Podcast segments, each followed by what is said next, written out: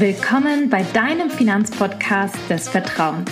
Ich bin Hava, Finanzberaterin und Bloggerin und nehme dich beim Thema Finanzen und Versicherungen an die Hand, sodass du entspannt in deine finanziell freie Zukunft blicken kannst.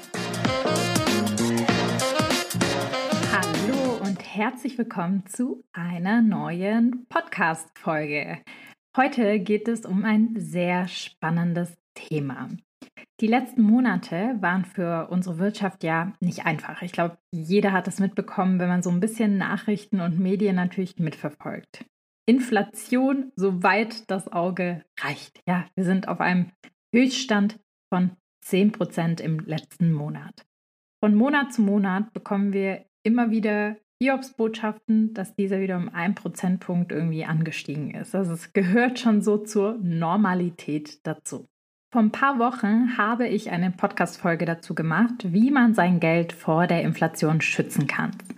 Falls du diese Podcast-Folge noch nicht gehört hast, empfehle ich sie natürlich unbedingt. Den Link dazu setze ich auch nochmal in den Show Notes. Aber in dieser Folge möchte ich dir quasi was von der anderen Seite zeigen und dir Tipps von der anderen Seite geben. Also sprich, wie kann ich meine Einnahmenseite direkt erhöhen und quasi nicht meine Ersparnisse schützen, sondern wirklich auch meine Einnahmen erhöhen. Ähm, dazu dreht es sich heute in der heutigen Podcast-Folge. Und ich will euch wirklich ja so ganz pragmatische Tipps an die Hand geben, wie ihr eure Einnahmen erhöhen könnt, weil es ist ja immer so. Also zum einen habe ich natürlich beim Thema Finanzen das Thema Geld sparen und quasi diese Seite von Verzicht, die Verzicht ist so negativ behaftet, aber die jetzt, sage ich mal, eher was ist, was äh, mit dem, wie kann ich irgendwie mehr aus meinem Geld rausholen und die andere Seite, wie kann ich sozusagen nochmal mehr Geld hinzuverdienen, finde ich aber auch sehr spannend und die schauen wir uns heute deshalb auch genauer an. Neben Kleidung auf eBay Kleinanzeigen und Vinted und Co. verkaufen, was wahrscheinlich jeder von euch kennt, gibt es nämlich noch so manch andere spannende Sache, um seinen Geldbeutel gut zu füllen. Stichwort beispielsweise Gehaltserhöhung. Und mit dem Punkt möchte ich auch direkt in diese Podcast-Folge starten. Wir sprechen auch noch über andere Punkte, aber ich finde, das ist ein sehr, sehr schöner Punkt, mit dem man hier anfangen kann. Die einfachste Schraube, an der du für höheres Einkommen nämlich drehen kannst, ist die Gehaltsverhandlung. Wenn du jetzt denkst, oh Gott, stopp, ich will gar nicht mehr weiterhören, weil jetzt ist gerade die schlechteste Zeit, um eine Gehaltserhöhung vielleicht beim Arbeitgeber anzufordern, weil doch die wirtschaftliche Lage so schlimm ist, dann kann ich dich beruhigen. Für mehr Gehalt gibt es mehr Argumente als nur die finanzielle Aufstellung von deinem Unternehmen. Schließlich zählt eben auch deine Arbeitsleistung. Du trägst ja hoffentlich auch was zum Unternehmenserfolg bei. Ich bin ja selbst Arbeitgeberin, deshalb spreche ich hier auch aus Erfahrung. Ähm, jeder Einzelne trägt hoffentlich zum Unternehmenserfolg bei, weil sonst wäre er oder sie ja gar nicht mit angestellt. Deshalb habe ich auch mal sieben Argumente mitgebracht, die meiner Meinung nach bei Vorgesetzten ja, sehr gut und hoch ins Gewicht fallen. Zumindest ist es für mich so. Nimm am besten Stift und Papier in die Hand oder irgendein äh, schönes Notizbuch, mit dem du gerne irgendwie Sachen aufschreibst und überleg dir auch was zu diesen sieben Punkten. Punkt Nummer eins. Was kannst du in deiner Arbeit besonders gut? Hast du irgendwelche besonderen Talente oder Fähigkeiten, die dich von deinen Kollegen abgrenzen? Also was ist was, was vielleicht nur du im Unternehmen beherrschst? Ich weiß, es ist schwierig, wenn man im Großkonzern ist, das irgendwie zu verargumentieren. In kleineren Unternehmen ist es sicherlich nochmal hier an der Stelle einfacher. Aber jeder von uns hat irgendwas Besonderes, was er oder sie besonders gut kann und wo man so ein bisschen das Ganze auch herausheben kann und auch schon in der Vergangenheit dazu Erfolge vielleicht aufweisen konnte, sodass man man das Ganze auch belegen kann und zum Arbeitgeber geht und sagt, hey, guck mal, hier, diese Sache, die habe ich schon das ganze Jahr richtig gut gemacht und die bringt so und so einen Unternehmenserfolg. Deshalb ähm, bitte, bitte Gehaltserhöhung. Punkt Nummer zwei. Hast du seit deiner letzten Gehaltsverhandlung etwas Neues gelernt oder eine Weiterbildung beispielsweise gemacht, die dich in deinem Job weiterbringt und damit auch das Unternehmen. Also ich würde es immer darauf beziehen, nicht was dich per se nur als Person weiterbringt, sondern wie hilft diese Fähigkeit auch dem Unternehmen beispielsweise zu wachsen, Innovation zu fördern oder hat das eine direkte Auswirkung auf den Umsatz oder hast du irgendwelche Prozesse optimiert oder was gelernt, was den Prozess so optimiert hat, dass man da jetzt Zeit anspart und damit natürlich auch Geld. Mach dir mal dazu Gedanken und Notizen, weil ich glaube, jeder, zumindest wenn man jung ist, glaube ich, lernt man noch sehr, sehr viel dazu und macht sicherlich die ein oder andere Fortbildung. Und hier an der Stelle auch nochmal, Fortbildungen, Weiterbildungen, auch wenn der Arbeitgeber sie nicht bezahlen sollte und wenn man sie persönlich machen will, sind für mich eines der besten Investments, die man machen kann. Egal in welchem Lebensbereich, sie helfen einem einfach im Leben einen Schritt weiterzukommen und früher oder später wird es irgendwie die Einnahmenseite erhöhen. Glaubt mir, weil das ist eine Investition Humankapital, die ihr da macht. Punkt Nummer drei. Wie sieht es mit deinen Soft Skills aus? Bist du vielleicht besonders hilfsbereit und unterstützt deine Kollegen, wo du nur kannst? Also nimmst du quasi nochmal andere Arbeiten auf dich oder übernimmst du schwierige Parts bei der Vertretung? Wenn du jetzt beispielsweise eine Urlaubsvertretung machst oder jemand krank ist, übernimmst du da irgendwas, was eigentlich total verzwickt ist und gar nicht in deinen Aufgabenbereich fällt und du aber sozusagen proaktiv zeigst, dass du bereit bist, auch den nächsten Schritt zu gehen? Was glaube ich an dieser Stelle auch nochmal ganz wichtig ist, wer jetzt beispielsweise sehr hohen Kundenkontakt hat und eine besonders gute Beziehung mit dem Kunden aufbaut, das fällt auch unter Soft Skills, ist natürlich auch für das Unternehmen immer wichtiger und man kann auch das mit einbringen in eine Gehaltsverhandlung, wenn man beispielsweise die Kundenbeziehung so stark gepflegt hat, dass man da nochmal einen Umsatz rausgeholt hat oder nochmal ein Budget für nächstes Jahr oder nochmal vertrieblich sozusagen was mit ins Unternehmen mit reingebracht hat. Punkt Nummer 4. Hast du in letzter Zeit irgendein Projekt besonders gut zum Abschluss gebracht, wofür du nur vom Kunden oder sogar deinem Chef viel Lob und Anerkennung bekommen hast? Also das ist auch immer was, was man auf jeden Fall mitbringen kann. Und wichtig ist da natürlich, kommuniziert erfolgreiche Projekte auch. Wenn niemand weiß, dass ihr eure Projekte erfolgreich abgeschlossen habt, dann kann euch auch niemand dafür loben und euch die Anerkennung geben. Und es ist schwieriger, das natürlich in der Gehaltsverhandlung zu platzieren. Punkt Nummer 5. Wenn du jetzt besonders kreativ bist und eigene Ideen im Team und für dein Unternehmen einbringst, also sprich Innovation ist es ein enormes Plus. Deshalb überleg dir, leistest du eventuell so einen wichtigen Beitrag in deinem Unternehmen, dass man besser wird, innovativer wird, vielleicht einen Wettbewerbsvorteil hat oder wie ich es vorhin gesagt habe, irgendwelche Prozesse extrem optimiert hat, dass hier so viel Geld eingespart wird. Nummer 6. Überleg mal, wie es mit deinem Verantwortungsbereich aussieht. Wie selbstständig bist du in deinem Bereich? Vielleicht übernimmst du ja auch Aufgaben, die nach und nach dazugekommen sind und damit zeigst du, dass du ja sehr selbstständig arbeitest, immer selbstständiger wirst vielleicht, auch wenn es am Anfang sozusagen keine Position war, die zu viel Selbstständigkeit erfordert hat ähm, nimmst du neue Aufgaben dankend an und kannst sie dann auch alleine umsetzen und bist gewillt, auch Themen selbstständig sozusagen zu lernen. Also mach dir da ruhig mal Gedanken und schreib das mal auf, wie war das zu Beginn quasi, als du angefangen hast und wie schaut es heute aus? Hast du vielleicht nochmal Verantwortungsbereiche dazu bekommen? Ja, begründen würden und nochmal sozusagen was extra rausholen. Und Punkt Nummer sieben, das wohl stärkste Argument wäre, welche Vorteile hat das Unternehmen durch dich? Hier kannst du dir ruhig Argumente überlegen, die du auch im Vorstellungsgespräch nennen könntest, wenn du dich jetzt beispielsweise irgendwo anders bewerben würdest, weil du entwickelst dich ja auch in der Zeit, wo du in einem Unternehmen bist, weiter.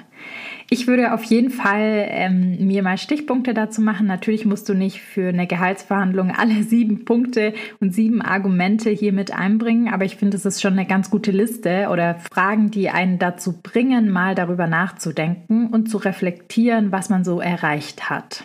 Ich kann hier auch mal eine persönliche Geschichte von mir erzählen, auf die ich ehrlich gesagt überhaupt nicht stolz bin.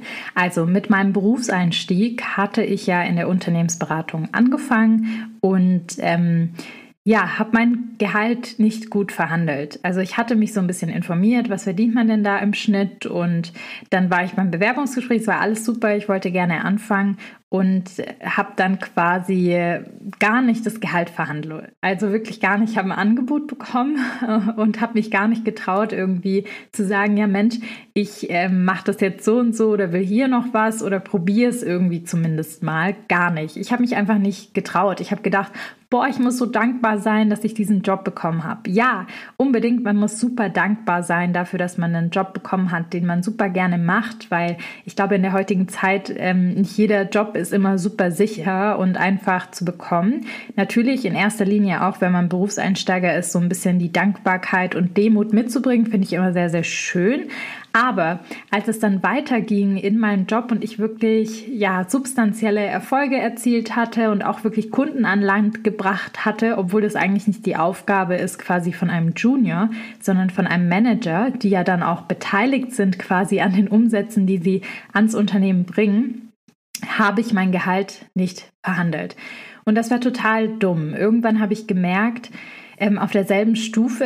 Es hieß ja immer so ähm, im Arbeitsvertrag Stillschweigen über das Gehalt. Man darf mit seinen ähm, Kollegen nicht drüber sprechen, was wer verdient das ist Schwachsinn. Also das ist kompletter Schwachsinn. Solche Klauseln sind ja auch zum Teil einfach nichtig und ähm, nicht rechtgemäß. Ich kenne mich da jetzt nicht so gut aus, aber zumindest hatte ich das mal so recherchiert und habe dann eben mich mit Kollegen ausgetauscht. Und insbesondere habe ich dann gemerkt bei männlichen Kollegen, dass sie zum Teil wirklich 10 bis 15.000 Euro mehr verdient haben.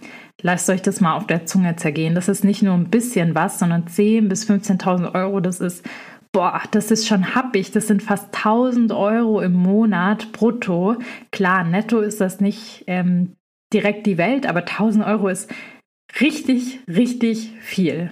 Und ich war komplett geschockt. Also ich bin nach Hause gekommen und habe mir so gedacht, Mensch, was ist das für ein unfaires Unternehmen? Was ist das für ein Laden? Was mache ich denn da? Und dann habe ich mich hingesetzt und mir Gedanken gemacht, wie kam es dazu?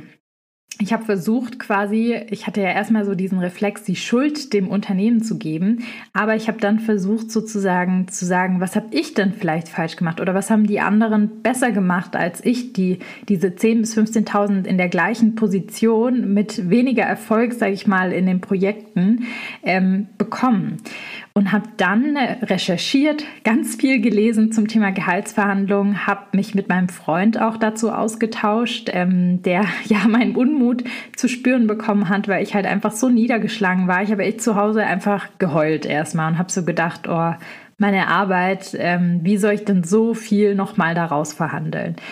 Was habe ich gemacht? Ich habe ganz, ganz viel recherchiert und habe dann wirklich so proaktiv einen Termin mit meinem Vorgesetzten eingestellt und ähm, habe dann quasi gesagt, ich möchte gerne über quasi meine Entwicklung sprechen. Ich habe es nicht direkt Gehalt äh, genannt, sondern ich habe da wirklich so in meinem Kopf dieses Thema von Gehalt zu Entwicklung verändert und bin dann in das Gespräch reingegangen, aber ich war top vorbereitet. Ihr könnt euch gar nicht vorstellen. Es war das erste Mal, wo ich wirklich perfekt vorbereitet war auf so ein Gespräch und habe dann meine Argumente alle so quasi niedergelegt. Zack, zack, zack. Ich bin jetzt nicht da reingegangen und habe gesagt, Mensch, die anderen, die verdienen alle viel mehr in meiner Position. Nein, damit habe ich immer das Gefühl, steht man jetzt nicht so gut vor dem Arbeitgeber da, sondern man muss halt diese qualitativen Argumente mit reinbringen, die ich wirklich sehr, sehr stark ausgearbeitet gehabt habe und ähm, bin dann reingegangen und habe diese Gehaltsverhandlung geführt und habe wirklich ja meine Wünsche geäußert und ähm, eingefordert und habe dann auch eine Gehaltserhöhung bekommen. Die war aber nicht so hoch, diese 10.000 bis 15.000 äh, wie bei den anderen. Das ist ja ein krasser Sprung, ja. Das wäre irgendwie damals waren das ja fast 25 Prozent Gehaltserhöhung hätte ich da bekommen sollen. Und dann habe ich das quasi ähm, erstmal angenommen natürlich und habe mich dann aber im nächsten Moment auch direkt umgeschaut nach einem anderen Job und bin da ganz anders dann quasi vorgegangen schon in der Einstellung und habe mich ganz anders platziert einfach. Und es war für mich ein riesiger Prozess, weil ich einfach nicht der Typ dafür bin, weil ich immer gedacht habe, Mensch, ich muss einfach froh sein, dass die mich nehmen Aber nein, man bringt ja selber auch ein paar Qualitäten mit und Verhandeln ist was Natürliches, das macht man auf beiden Seiten und wichtig ist, dass man dann natürlich einen Kompromiss findet und realistisch an die Sache rangeht und auch, sage ich mal, sachlich bleibt und das nicht irgendwie persönlich alles nimmt. Und das war so ein bisschen meine Schwierigkeit. Aber mittlerweile würde ich sagen, dadurch, dass ich ähm, ja mich irgendwie da so getraut habe aus meiner eigenen Not heraus, das war ja krass für mich einfach, ähm, habe ich da so ein bisschen ein Gespür dafür entwickelt. Ich bin jetzt keine Verhandlungsexpertin, aber ich habe sehr viele Bücher in dem Bereich gelesen. Und was ich empfehlen kann, ist zum Beispiel, also unbezahlte Empfehlung, Jack Nasher. Ähm, das ist ein ganz interessanter Verhandlungstrainer und Professor auch, der auch ein Buch geschrieben hat. Und das würde ich mir auf jeden Fall mal angucken. Er erklärt nämlich auch so ein bisschen die Psychologie dahinter und wie man argumentativ vorgehen kann. So, dieser kleine Abdrift aus meinem persönlichen Leben. Ich hoffe, ich habe euch damit nicht gelangweilt, aber ich glaube, solche Geschichten sind doch immer auch ganz schön und ermutigend. Ähm, ich hoffe es zumindest. Gehen wir weiter zu Punkt Nummer zwei. So, bevor wir jetzt rübergehen zum nächsten Punkt, wie du deine Einnahmen erhöhen kannst, habe ich hier nochmal einen klugen Gedanken mit dabei. Und zwar, wenn ihr euer Gehalt verhandelt habt und jetzt mehr verdient, ist es ganz, ganz schlau, dass man dann dieses Geld nicht direkt verprasst irgendwie und die sogenannte Lifestyle-Inflation hat, also einfach auch quasi seinen Lebensstandard erhöht und teure Klamotten kauft, teurere Urlaube macht und was weiß ich, sondern dass man dieses Geld auch schlau investiert. Beispielsweise in seine Altersvorsorge in Form einer ETF-Rentenversicherung. Darüber habe ich ja auch die letzten Wochen sehr, sehr viel gesprochen. Es lohnt sich schon ab 50 Euro im Monat zu starten, weil das ist ein großer Beitrag, äh, auch wenn es erstmal klein klingt, mit dem man auf jeden Fall bei seiner Altersvorsorge durchstarten kann. Die ETF-Rentenversicherung bietet ganz, ganz viele Vorteile und du kannst wenn du dich dafür interessierst, gerne mal die Podcast-Folgen hören. Die letzten beiden waren es, glaube ich. Und gerne auch einen Termin bei uns vereinbaren. Die Erstberatung ist kostenlos und du kannst ganz einfach von zu Hause aus ähm, digital quasi mit unseren Beraterinnen sprechen. Den Link zum Termin findest du entweder auf unserer Website oder in den Show Notes. Wir freuen uns auf jeden Fall auf jeden einzelnen von euch in unserer Beratung. Und ich glaube, unsere Bewertung Erfahrungen und Erfahrungsberichte sprechen für uns. Kommen wir jetzt zurück zu Punkt Nummer zwei. Ein Nebenjob. Wer hätte es gedacht? Eine andere Möglichkeit, wie du deine Einnahmen aufstocken kannst, ist mit einem Nebenjob. Seit Oktober 2022 kannst du bis zu 520 Euro pro Monat steuerfrei nebenbei verdienen. Um auch tatsächlich diese 520 Euro zu bekommen, müsstest du pro Monat circa 43 Stunden arbeiten, vorausgesetzt du verdienst den Mindestlohn von 12 Euro. Das sind circa 10 bis 11 Stunden pro Woche. Vielleicht verhandelst du aber auch einen Mindestlohn oder einen Lohn raus, der ein bisschen höher ist, dann ist es vielleicht nur ein Tag pro Woche. Auch im Nebenjob kann man übrigens sehr gut das Gehalt bzw. den Stundenlohn ja verhandeln. Wenn man jetzt beispielsweise, sag ich mal, einen 9-to-5-Job hat, ähm, wo man sehr geregelte Arbeitszeiten hat, könnte man beispielsweise am Wochenende kellnern, im Kino abends und am Wochenende arbeiten oder vielleicht im Fitnessstudio aushelfen. Die Jessie übrigens in meinem Team, ähm, die mich bei Content unterstützt, ich mache den Content hauptsächlich selbst, aber die Jessie unterstützt mich dabei in der Recherche und Co die macht das beispielsweise als Nebenjob. Die arbeitet eigentlich Vollzeit in einem anderen Unternehmen und sie möchte Content quasi nicht Vollzeit machen, weil es eher auch ihr Hobby ist. Und das hat sie verknüpft, indem sie sagt, okay, ähm, ich mache bei Siemens quasi die Recherchearbeit, da bin ich flexibel und kann das am Wochenende auch machen oder mal eine Stunde nach der Arbeit. Oder ja, am Freitag, wenn sie ein bisschen früher Schluss hat. Ähm, so macht das die Jessie. Die hat immer noch ihr Wochenende. Ähm, sie muss am Wochenende nicht arbeiten, sondern sie verteilt ihre Zeit eigentlich ganz gut, so während der Woche, weil sie es flexibel machen kann. Jetzt kann man halt beispielsweise irgendwie kellnern oder im Kino abends das auch machen. Da wird ja relativ viel gesucht. Wenn man jetzt was Flexibleres sucht, da denke ich, gibt es auch ganz, ganz viele digitale Jobs mittlerweile, die man auch gut von zu Hause aus machen kann und wo man das perfekt einteilen kann. Und wenn man dann auch noch was findet, was, sag ich mal, einem richtig Spaß macht, dann fühlt es sich viel, viel weniger wie Arbeit an. Auch hier mal ein persönliches Beispiel von mir. Ich hatte Femens ja als Hobby Anfang 2018 im Blog gestartet und habe am Anfang Vollzeit in der Beratung gearbeitet und hatte damit gar nichts verdient. Und die ersten Einnahmen habe ich dann so Ende 2019, 2020 dann irgendwie mit der Corona-Pandemie auch durch Werbeeinnahmen auf dem Blog äh, generiert. Das war quasi ja wie diese 450 Euro ein ähm, Nebenjob, den ich mir selbst aufgebaut hatte, der jetzt mittlerweile ja mein Vollzeitjob ist. Aber damals ist das quasi daraus entstanden. Also einfach mit so ein bisschen Geduld und Zeitinvest habe ich dann auch die ersten Einnahmen generiert. Und ich glaube, Dinge, die man halt gut dann zu Hause machen kann, sind halt so Themen wie Texte schreiben, lektorieren ähm, oder auch Studien, an Studien teilnehmen. Das habe ich ganz, ganz viel gemacht während meiner Studienzeit. Also, dass ich einfach an so Online-Marktstudien teilgenommen habe. Das geht ganz easy per App. Genau, also an dieser Stelle möchte ich euch ermutigen, euch mal Gedanken zu machen, was euch auch Spaß macht. Und dann könnte man vielleicht so einen Nebenjob machen. Und das müssen ja auch nicht immer die vollen 520 Euro sein. Es kann ja auch sein, dass man erstmal nur drei, vier Stunden ähm, im Monat investieren möchte. Aber auch das wird sicherlich 100 bis 150 Euro bringen, was nicht wenig Geld ist. Also was auch Geld ist, was man netto dann auf die Hand bekommt und nicht irgendwie versteuern muss und das wirklich dann quasi für sich hat oder für die eigenen Ziele, die man auch verfolgen möchte. Beispiel, wenn man jetzt zum Beispiel einen Bürojob hat und nebenbei in einer Boutique ähm, arbeitet, ist das ja irgendwie auch eine schöne, gesunde Abwechslung, mal was anderes zu machen. Was ganz was ganz, ganz wichtig ist an der Stelle, ähm, wenn man einen Nebenjob macht, dann muss man auf jeden Fall den Arbeitgeber, wenn man in Vollzeit arbeitet, auch ähm, um Erlaubnis fragen. Normalerweise geht das ja super, super gut, außer es steht irgendwie in Konkurrenz mit dem Unternehmen, wo man arbeitet. Ähm, da hat natürlich der Arbeitgeber ein berechtigtes Interesse dran, ähm, zu wissen, was du denn da machen würdest und ob er dir das quasi erlaubt oder nicht. Solange auf jeden Fall der eigentliche Job nicht darunter leidet, ist das in den meisten Fällen aber gar kein Problem. Und wenn ihr dazu Fragen habt, könnt ihr auch einfach mal die Jessie beispielsweise fragen, die bei uns arbeitet. Und wenn wir mal wieder eine Stelle frei haben auf 520 Euro Basis ähm, oder auch weniger, dann werden wir das auf jeden Fall in Instagram posten für diejenigen, die gerne bei Femens bei uns arbeiten möchten. Aber nichtsdestotrotz denke ich, dass es sehr, sehr viele interessante andere Nebenjobs gibt. Kommen wir zu Idee Nummer drei. Passives Einkommen. Im Gegensatz zum aktiven Einkommen gibt es noch das passive Einkommen.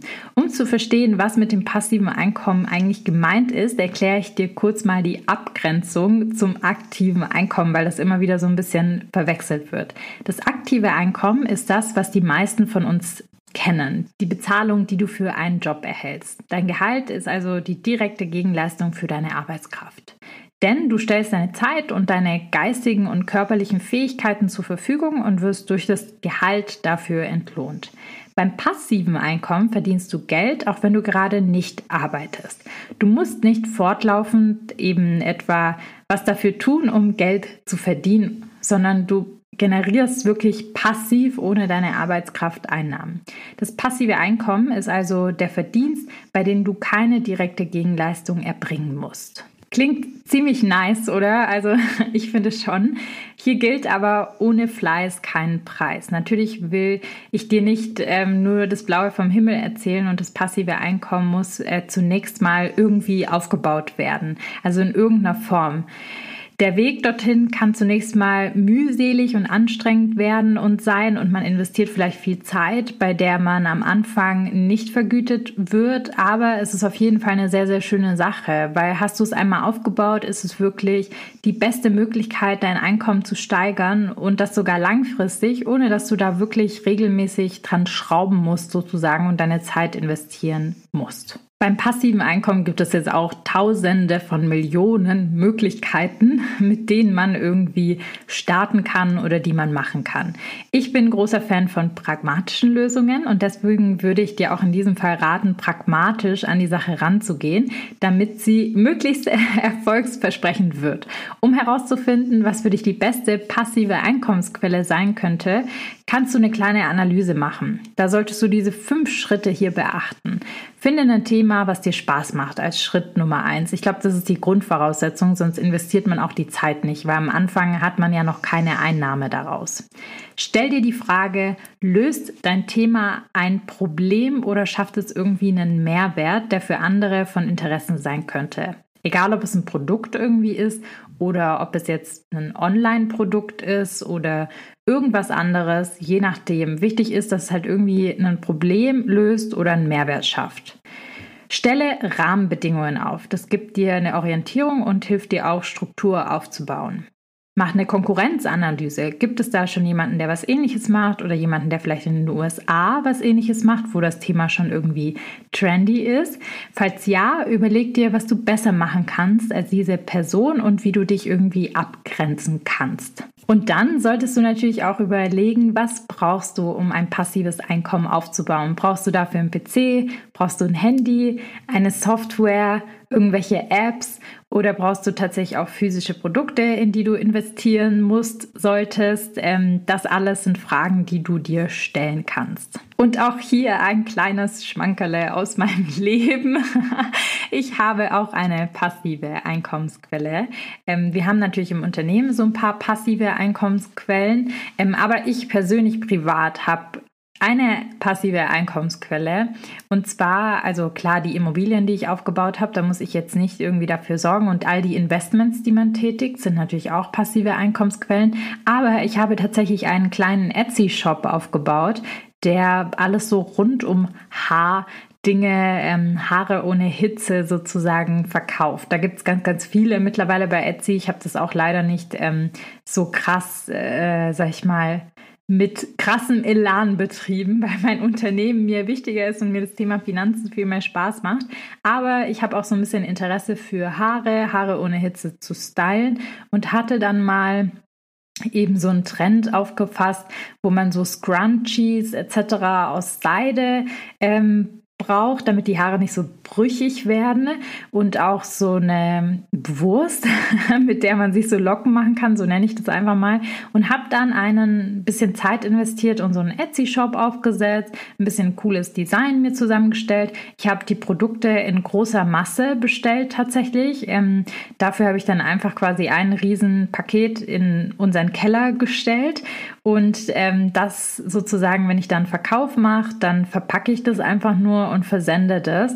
Und ich muss da jetzt nichts aber groß aktiv machen, außer halt dieses Versenden sozusagen. Das läuft nebenher und habe das halt so kalkuliert. Ich habe da jetzt irgendwie keine Ahnung, wie viel Stück habe ich bestellt. Ich glaube, es sind so 150 oder was und ich glaube noch so 50 sind übrig und das mache ich jetzt schon seit drei Jahren. Klar, es ist jetzt nicht der Ultra-Verkauf. Ich könnte das sicherlich noch mehr pushen. Ich habe anderen Fokus, aber ich glaube ganz, ganz fest daran, dass man das sehr gut machen kann und ich glaube auch, dass man ganz, ganz viel lernt bei dem Thema und dass wenn man das jetzt proaktiver sozusagen auch fördern würde mit richtiger Werbung etc., kann man da sicherlich auch nochmal einen größeren passiven Einkommenshebel für sich aufbauen.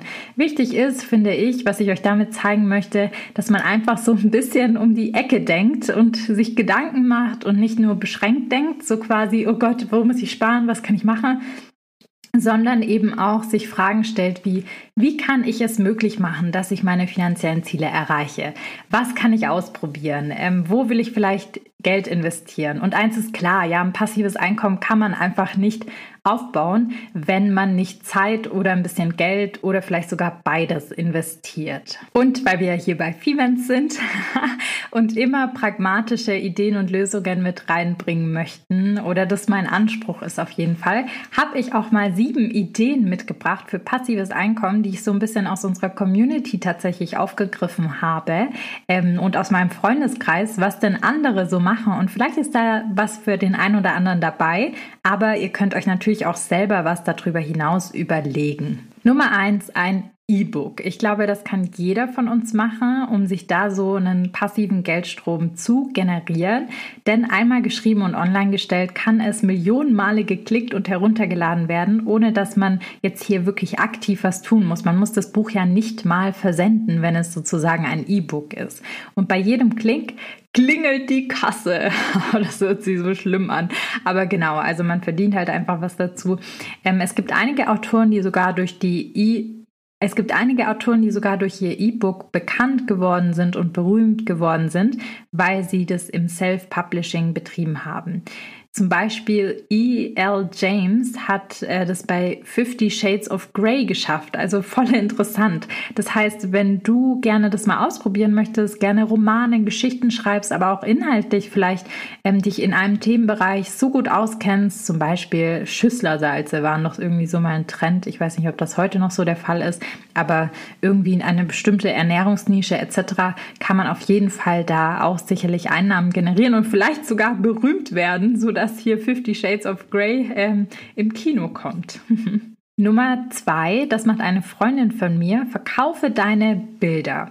Wenn du jetzt beispielsweise sehr gut malen kannst, ähm, dann ist es ein sehr, sehr großer Vorteil. Und zwar malt sie quasi die Bilder und lässt sie dann aber in Druck geben, sodass sie das sozusagen als Kalendare und ähm, also diese Bilder, die sie einmal gemalt hat, ähm, da hat sie ja natürlich Arbeit rein investiert, dass sie die sozusagen verkaufen kann und ähm, da macht sie dann so Kalender ähm, und auch Karten, Grußkarten und hat in München einfach mal in vielen Shops gefragt, ob sie ihre Sachen platzieren darf, die dann mit ihr einfach so eine Gebühr ausgemacht haben und sie macht das auch online sozusagen über Instagram, über einen Kanal.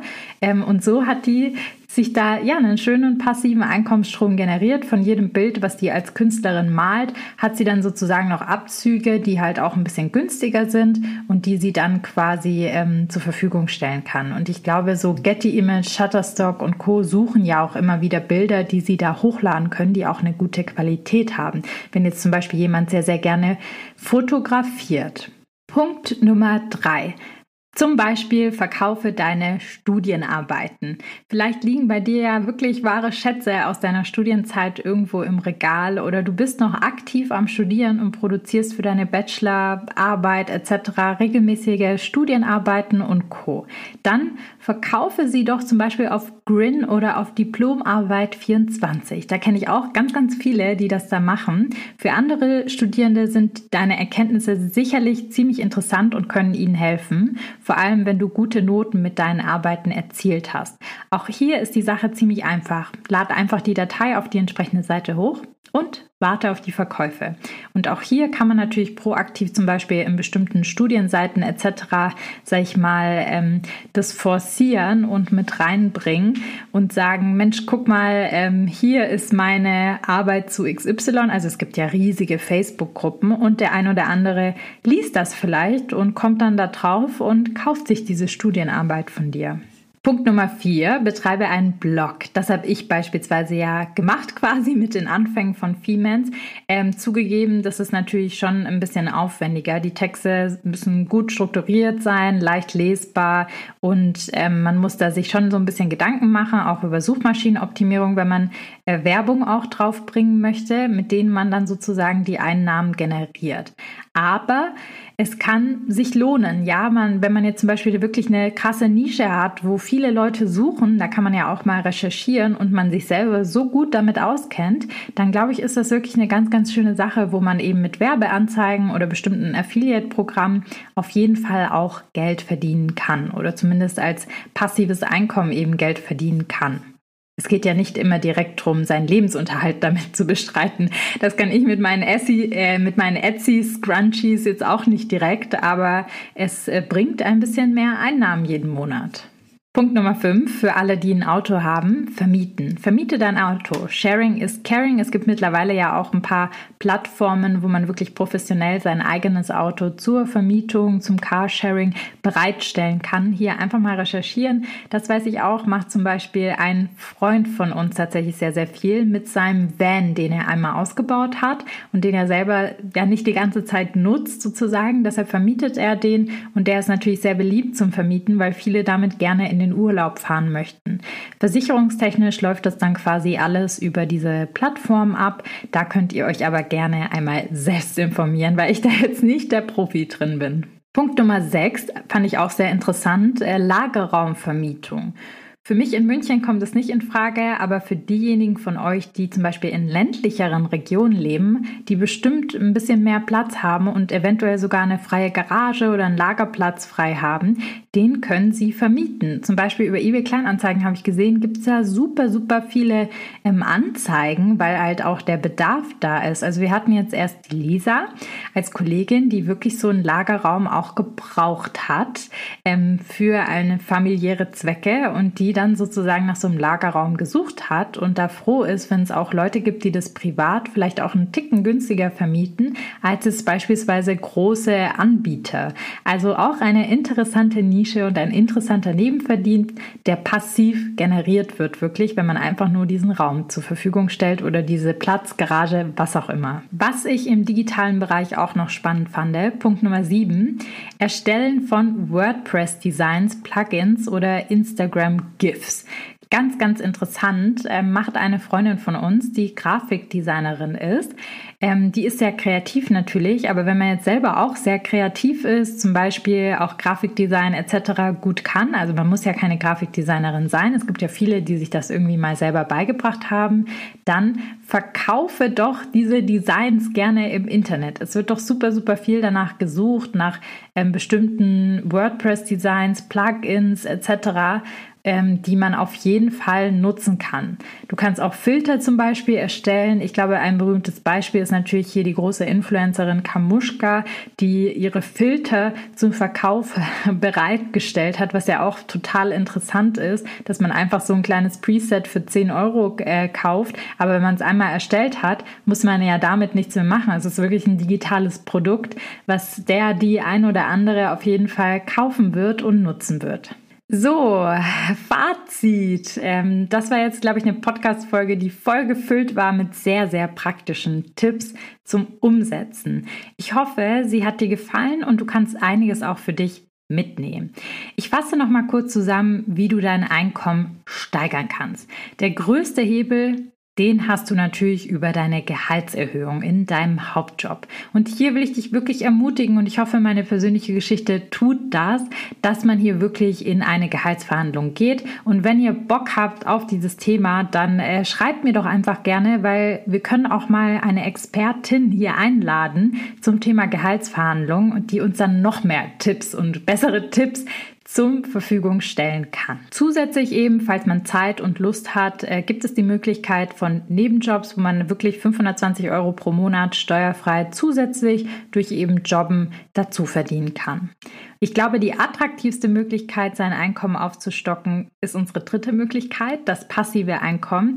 Hier kannst du dich sehr kreativ austoben. Wichtig ist, dass du halt einfach nur weißt, hier muss man erstmal Geld und Zeit investieren oder nur Geld oder nur Zeit, um sich erstmal was aufzubauen, was einem auch passive Einnahmen generiert. Wie beispielsweise ein E-Book muss halt erstmal geschrieben werden und all die anderen Themen auch müssen erstmal erstellt werden, so dass man hier mit passivem Einkommen durchstarten kann. Aber auch hier möchte ich euch ermutigen, weil wir sehr, sehr viele Beispiele und ich auch selber ein persönliches Beispiel dafür bin, ähm, dass das auf jeden Fall möglich ist. Wenn dir diese Podcast-Folge gefallen hat und du unseren Podcast generell gut, hilfreich und toll findest, würden wir uns sehr, sehr freuen, wenn du uns deine 5-Sterne-Bewertung gibst auf Spotify oder auf Apple Podcast. Das hilft uns nämlich sehr, sehr, sehr. Zum einen motiviert es uns natürlich, äh, immer hier weiterzumachen und äh, für euch diese tollen, kostenfreien Inhalte zur Verfügung zu stellen. Zum anderen hilft es natürlich auch anderen, diesen Podcast wirklich zu finden.